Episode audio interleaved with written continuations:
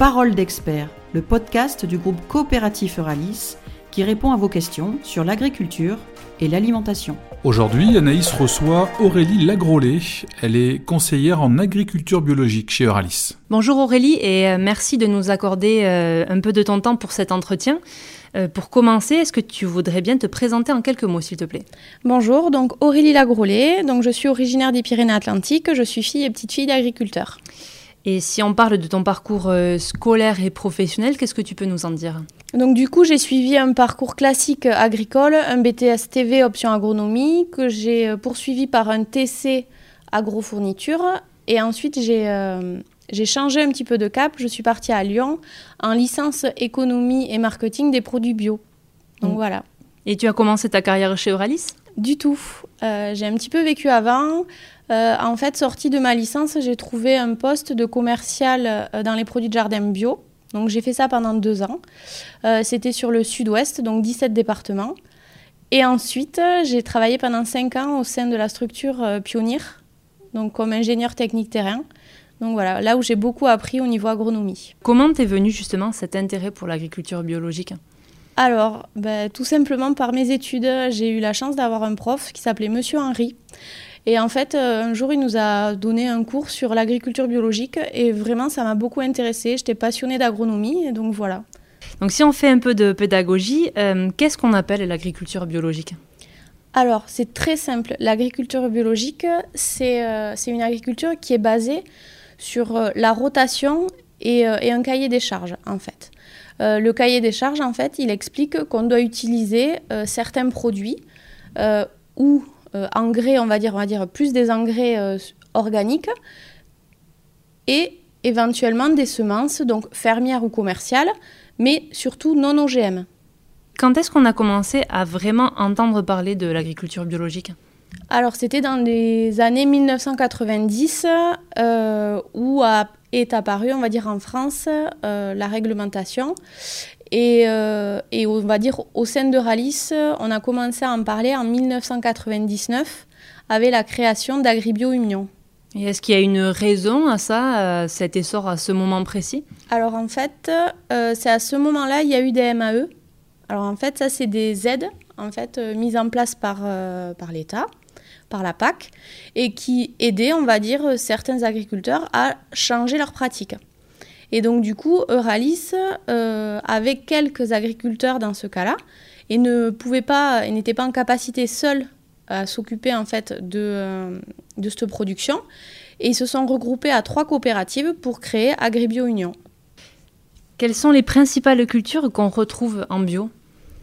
Alors, au niveau français, euh, il y a deux grandes cultures qui sont le blé et le maïs. Le blé pour essentiellement l'alimentation humaine et le maïs pour l'alimentation animale. Ensuite, au sein d'Agribio Union, on a plusieurs cultures phares, que sont le soja et le blé, mais également euh, le tournesol avec euh, la fabrication d'huile. Donc ces trois cultures représentent 50% de notre production. Le bio en France et à travers le monde, ça représente euh, quelle proportion à, par- peu près pour, par rapport à l'agriculture mondiale euh, dite conventionnelle?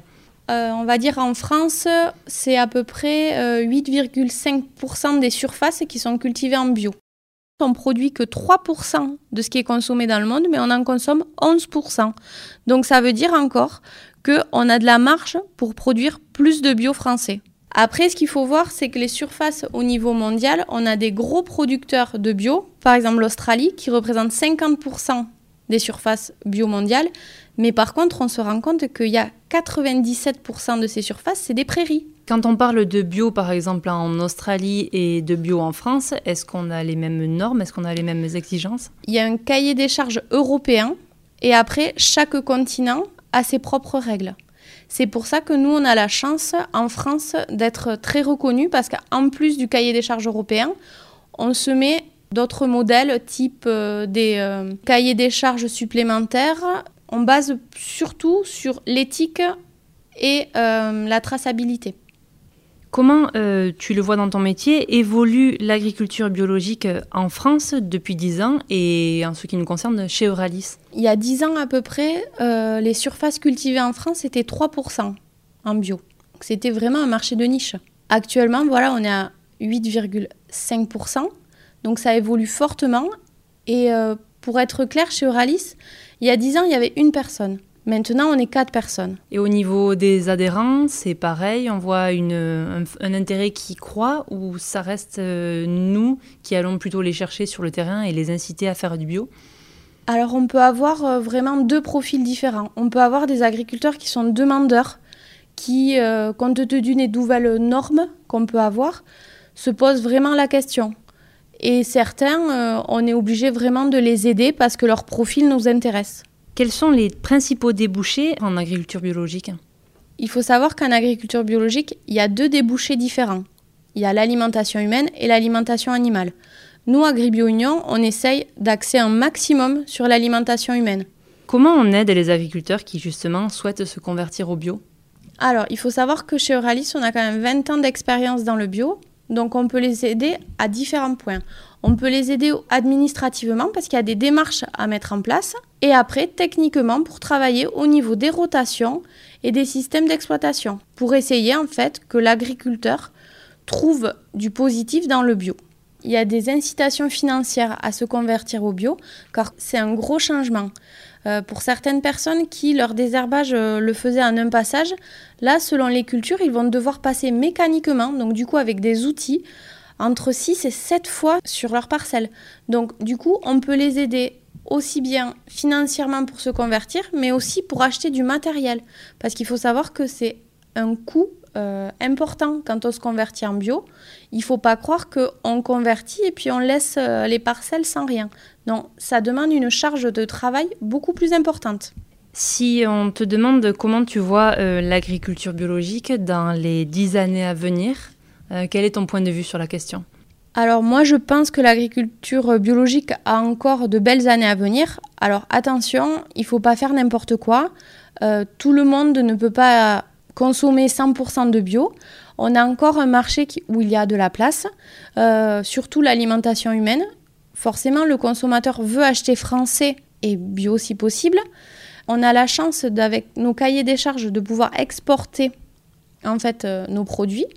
On a une très bonne image de marque euh, à l'export, surtout dans les pays nordiques, qui ont une consommation, on va pas se mentir, de soja euh, très importante comparée à nous, qui culturellement, on préfère manger un petit morceau de viande quand même que du tofu.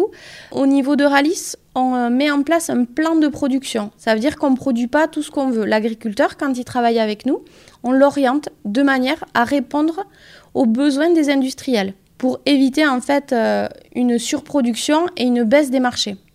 Merci beaucoup Aurélie. Merci de nous avoir suivis. À très bientôt pour un nouveau podcast du groupe coopératif Euralis.